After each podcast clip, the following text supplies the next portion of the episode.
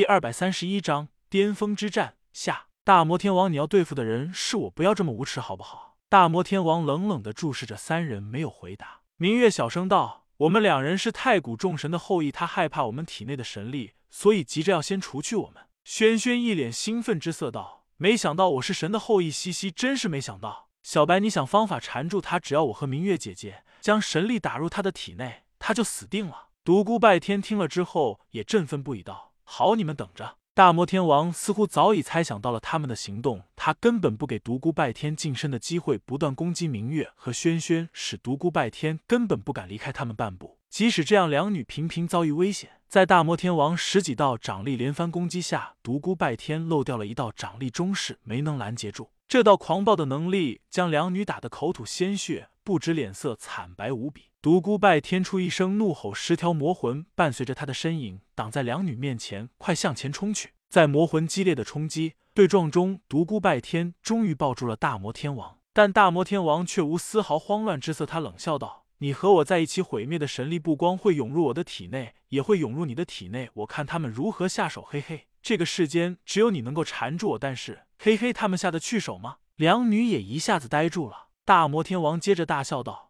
除非我们两个一起死，不然没有办法消灭我。嘿嘿，独孤拜天虽然恼怒，但却没有办法。大魔天王接着道：“在这个世间，我已经无牵无挂，但你不同，你有着太多的牵挂。这两女，你的父母，你的朋友，嘿嘿，还是和我合作重现太古神话时代吧，不然，嘿嘿。”独孤拜天怒火涌起，但他真的感觉有些害怕。这个疯狂的家伙什么都做得出来，他若是不择手段，后果真的非常可怕。家人、朋友，眼前的两女，天宇大陆的武圣们。这些人的身影在他面前不断晃动，独孤拜天在犹豫，在彷徨。考虑良久之后，独孤拜天仰天大笑了起来，哈哈！大魔天王，你以为我像你一样死在神力之下，就永远的消失了吗？你不要忘记我是谁，我是独孤拜天，是这个天地间唯一一个不断转世逆天修炼的人。再死一次，对于我来说，只是再转世一次而已，没有什么可怕。你则不同了，你若是真的死在神力之下，你便永远消失了，不可能如我一般逆天再生。大魔天王冷笑道：“不要自欺欺人了，毁灭性的神力要远远高于胜利。我们这个境界根本承受不住神力的攻击，这样被杀死，任何人都不可能再生。”但此时，独孤拜天却是满脸笑容，冲着明月和轩轩大声喊道：“你们还在等什么？还不快将神力引导出来，打入他的体内！”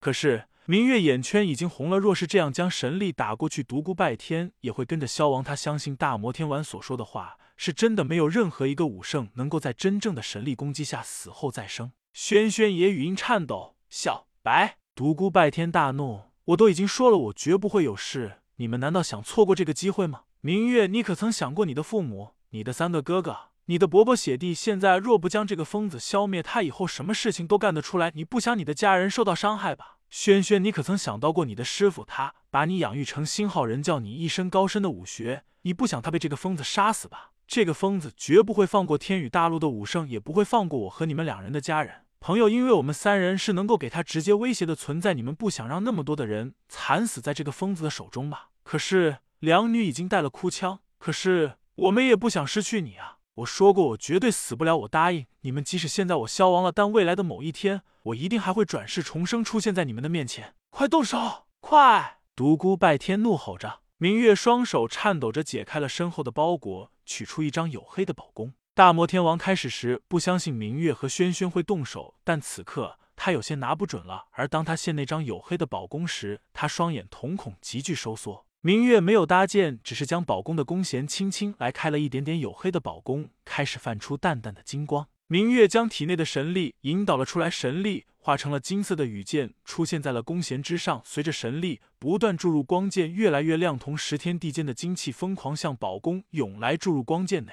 大魔天王再也不能够保持镇静，惊呼道：“自太古神话时代就存在的后羿神功！”明月眼中含泪道：“不错，神功一直藏在我的修炼之地，月神功，月神功是一处太古遗迹。大魔天王，你死定了！”但此时明月悲伤无比，他和独孤拜天刚刚重逢，又要离别，而且可能是永别。他举着后羿弓，久久松不能够松开弓弦，泪水不断滑落。独孤拜天大吼道：“明月，你还在犹豫什么？轩轩，你和他一起拉弓。”两女面现悲戚之色，共同拉开了后羿神弓，泪水模糊了他们的双眼。这一剑要除掉疯狂的大魔天王，这一剑要带走他的生命。这一剑要还天宇大陆一片安宁，这一剑要给他们留下永生的痛。我答应你们，早晚有一天我会再次出现在你们的面前。快放剑！独孤拜天大吼呢。一声惊天霹雳，暴风狂涌，天地失色，金光撕破了虚空，瞬间洞穿了天地间两个最强大的武圣。啊啊！两声凄厉地惨叫响彻整个彼岸，透过破碎的空间，传到了天宇大陆每一个武圣的耳中。